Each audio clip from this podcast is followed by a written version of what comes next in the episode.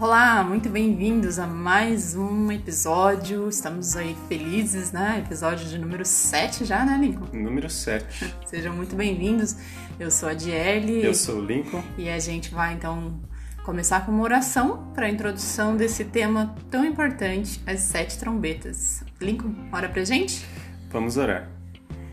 Obrigado, Senhor, porque mais uma vez está aqui conosco Obrigado também porque o Senhor está ao lado nesse momento de cada pessoa que está ouvindo, que o Teu Santo Espírito possa também abrir é, a nossa mente para o entendimento da Sua palavra, para que possamos também transmitir isso a outras pessoas. Entregamos em Tuas mãos o estudo deste dia sobre as sete trombetas. Por Jesus, amém. Amém.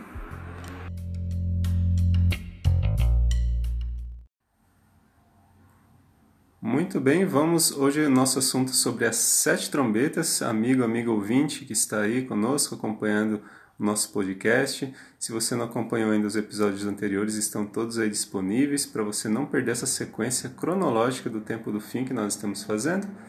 Você está bem, né, Diana? Tudo certo. Sigam a gente também lá em arroba papo revelado, né? No Instagram a gente quer se relacionar mais com você. Exatamente. É, hoje o assunto sobre as sete trombetas é, está descrito em Apocalipse, a partir do capítulo 8. Então pegue lá sua Bíblia, faça suas anotações. E assim, é muito, existe alguma certa polêmica, né, Jerry, sobre esse assunto uhum. das trombetas, porque alguns podem perguntar se é um relato que já aconteceu no passado ou se ele ainda vai acontecer, se ainda está para frente, né? Só, hoje, pela explicação bíblica, que é a nossa base aqui, sempre a Bíblia, a gente vai ver que os acontecimentos referentes às trombetas ainda, ainda não aconteceram. Né? Lembre-se que a gente está fazendo aí um, um, estudo da cronologia bíblica. Né? Então, após a abertura do sétimo selo, né, o fechamento da porta da graça que a gente viu no episódio anterior, é, as, só após isso as trombetas elas vão começar a ser tocadas, né, Jair? Correto. E esse é um dos motivos, né, Lincoln, que nós acreditamos que elas ainda não foram tocadas. Então, a maioria dos teólogos e estudiosos leigos da Bíblia acreditam que o sétimo selo ainda não foi aberto. E os anjos, eles recebem as trombetas apenas quando ele é aberto. A gente vai confirmar isso lá em Apocalipse 8, verso 1 e 2, que diz: E, havendo aberto o sétimo selo, fez-se silêncio no céu por quase meia hora. E vi os sete anjos que estavam diante de Deus, e foram lhes dadas as sete trombetas. Então, a abertura do sétimo selo, o que ela simboliza? O fechamento da porta da graça. E Jesus, quando ele terminou o trabalho de intercessão pelas pessoas, foi exatamente aí, né? E todos estavam o quê? Todos estão selados, todos os casos decididos para a salvação eterna ou morte eterna. E Jesus então lança o incensário sobre a terra e se retira do lugar santíssimo. É nesse contexto que os anjos eles começam a tocar as trombetas, né, Lincoln? Então, é nessa ocasião que Deus permitirá que ocorram os eventos que são descritos em cada uma delas, né, em cada uma das trombetas. Sim, exatamente. Tem também uma, uma definição escrita ali num livro chamado Mensagens Escolhidas, foi escrito pela autora Ellen White. Nesse livro, no volume 3, página 425, 426, relatando sobre essa, essa parte das trombetas, ela diz assim: é, toda forma de maldade irá assumir intensa atividade. Anjos maus unirão suas forças com homens maus, e como eles têm estado em constante conflito e obtido experiência nas melhores formas de engano e combate, se fortaleceram através dos séculos, eles não capitularão na última e grande peleja final sem desesperado esforço, e todo mundo estará em um ou no outro lado da questão. Solenes acontecimentos ainda ocorrerão diante de nós Soará trombeta após trombeta, uma taça após a outra será derramada sucessivamente sobre os habitantes da terra. Cenas de estupendo interesse se acham precisamente diante de nós. É? Então, assim, a maior obra, Ellen White disse aí, né, uhum. nessa descrição que, que, nós lemos agora, que a maior obra de destruição de Satanás, então, ela vai começar né, a partir do momento que as trombetas começam a ser tocadas. Né? Exatamente. Né? ele finalmente ele vai ter autorização divina ali para fazer o que ele sempre quis, né? Satanás uhum. sempre quis, ele, o que, que ele quis? Trazer a desgraça, trazer morte, né? E tem um detalhe muito importante. Vai ser permitido para Satanás ele fazer essa obra de destruição, só que apenas de um terço da terra. A gente vai ver isso mais para frente quando a gente começar a ler ali a descrição das trombetas, porque ele é o anjo da terça parte, né? Certo. E Ellen White, mais uma vez, essa autora, ela comenta é, no livro no, no livro Primeiros Escritos, ela diz assim: Deixando Jesus o santuário, as trevas cobrem os habitantes da terra. Naquele tempo terrível, os justos devem viver à vista de um Deus santo, sem intercessor. Removeu-se a restrição que estivera sobre os ímpios, e Satanás tem domínio completo sobre os que finalmente se encontram impenitentes. Desabrigados da graça divina, não têm proteção contra o maligno. Então Satanás mergulhará os habitantes da terra em uma grande angústia final a partir desse momento. Será terrível, hein, Lincoln? Terrível. Mas veja, querido amigo, que Ellen White estava olhando para onde? Para o futuro, quando isso foi revelado a ela, né? Coisas que ainda não aconteceram. É por isso que nós temos que ter bem claro isso em nossa mente, que hoje é o dia de confessarmos os nossos pecados, né? Os pecados conhecidos que nós temos. Confessar a Deus, pedir perdão, voltar nossa vida para Ele. O tempo de tudo isso acontecer está muito perto. A gente está estudando aqui, como o Lincoln já falou, cronologia. Nós não podemos mais achar que sabemos de tudo, que nossa vida ainda vai durar muitos anos.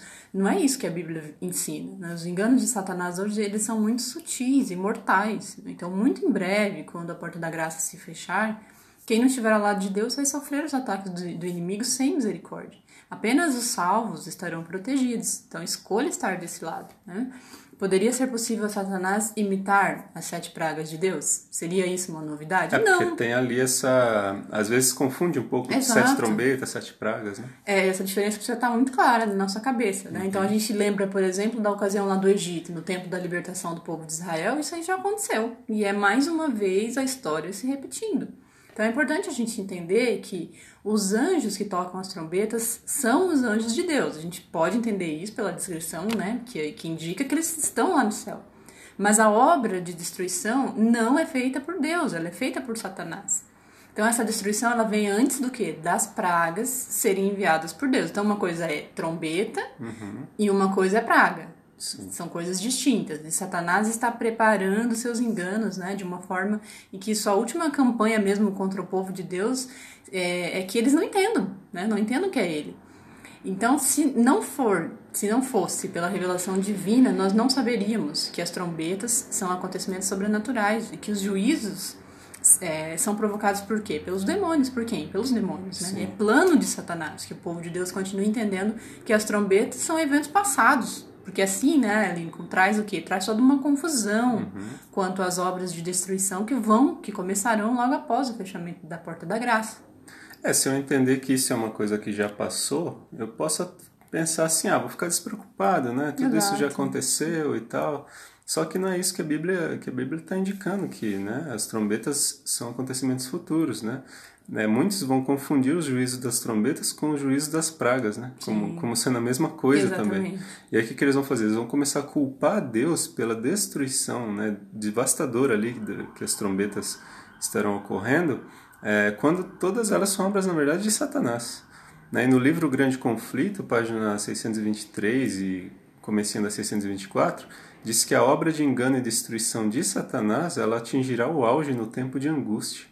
Terríveis cenas de caráter sobrenatural logo se manifestarão nos céus como indício do que? Do poder dos demônios, operadores de prodígios, né? Ou seja, acontecimentos futuros. Exatamente. A gente pode ler, por exemplo, lá em Apocalipse 8, do 7 a 12, diz: E o primeiro anjo trocou, tocou sua trombeta, e houve saraiva e fogo misturado com sangue, e foram lançados na terra, que foi queimado na sua terça parte. Queimou-se a terça parte das árvores, e toda a erva foi queimada.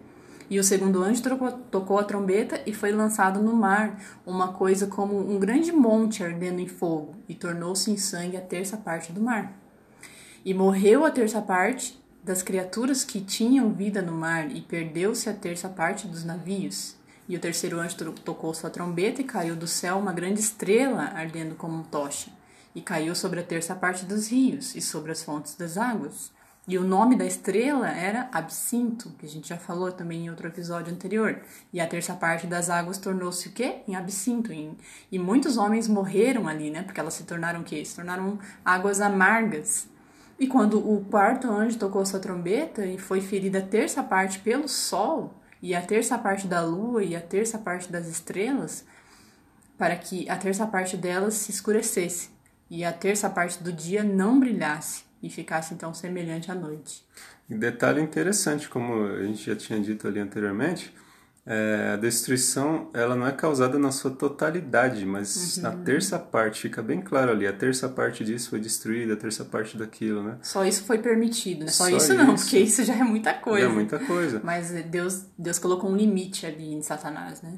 É, ele, para ele fazer essa destruição na Terra, Deus ele impôs esse limite, né? Porque se ele pudesse, ele destruiria tudo, o planeta todo, né? Uhum. Para que quando Jesus voltasse aqui não tivesse ninguém vivo esperando Exato. a volta de Jesus. Exatamente. Então, o objetivo de Satanás, através das trombetas, ele é despertar o ódio do mundo contra os guardadores do sábado, que é aquele povo que vai estar selado, né? Vamos, vamos só relembrar aí, as trombetas elas começam a ser tocadas, toda essa obra de destruição após o fechamento da porta da graça, ou seja, o selo, o selo de Deus já vai estar sobre a testa dos guardadores do sábado, sobre quem está, sobre quem é o povo de Deus, e os ímpios estarão selados com o selo de Satanás, né? E, e essa essa destruição ela vai atingir quem? Os ímpios, né? E vai confirmar que realmente todos os sofrimentos e, e, e a destruição eles foram causados não pelos pecados dos ímpios, mas por causa da profanação do domingo pelos guardadores do sábado. E a única coisa será banir da face da terra os guardadores do sábado através do quê? De um decreto de morte. Uhum. Faz sentido para você agora? Você consegue visualizar dessa forma? Né? Os juízos anunciados nas trombetas, eles são usados por Satanás como uma estratégia para conseguir a aprovação do decreto de morte contra o povo de Deus. Total sentido, Lincoln, total Sim. sentido. É o que a gente está falando o tempo todo, Deus de ordem, cronologia, né? Então alguém ainda pode se perguntar, mas isso é literal ou é simbólico? Uhum. A gente tem que tomar o quê? Toda a Bíblia no sentido literal, a menos que ela mesma interprete o simbolismo, né? O caso que a gente acabou de ler aí das quatro primeiras trombetas. Que assunto fantástico, né, Lincoln? É impressionante, incrível esse assunto. E é no próximo episódio que a gente vai continuar falando mais sobre as trombetas. Então, gente, não perca, continue acompanhando. Só um, uma observação que eu quero fazer aqui no final desse podcast, Lincoln, sobre os barulhos aí, se você ouvir algum barulho de fundo, seja a polícia, a geladeira, qualquer outra coisa, é isso que a gente grava aqui na nossa casa mesmo. Nós moramos em São Paulo. Quem é de São Paulo, né, vai entender aí.